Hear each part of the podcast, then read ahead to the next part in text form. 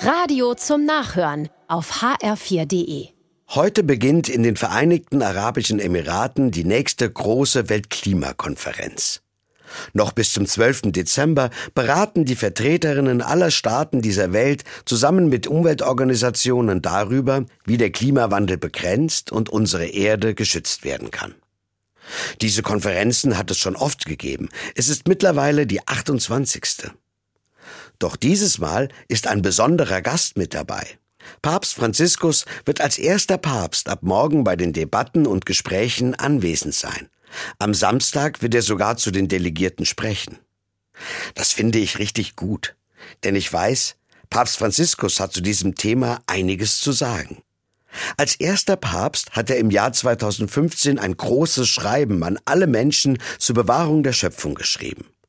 Es trägt den Namen Laudato Si und erinnert alle Menschen daran, die Schöpfung ist ein Geschenk Gottes. Sie zu bewahren ist eine dringende Aufgabe aller Menschen. Vor wenigen Wochen hat er diese Aufgabe in einem neuen Brief mit dem Namen Laudate Deum noch einmal mehr betont. Er schreibt, wir müssen diese Logik überwinden, dass wir einerseits ein Problembewusstsein an den Tag legen und gleichzeitig nicht den Mut haben, wesentliche Veränderungen herbeizuführen.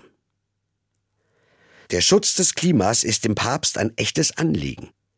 Vielleicht schafft es der Papst ja, auf dieser Konferenz dazu beizutragen, dass es endlich zu konkreten Beschlüssen zum Schutz unserer Welt kommt.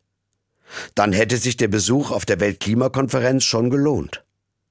Und mich selbst erinnert der Papst mit seinem Besuch daran, als Christ muss ich mich immer auch mit meinen Möglichkeiten für den Schutz der Natur einsetzen.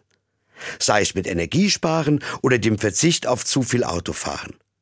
Damit es für die Schöpfung nicht irgendwann zu spät ist.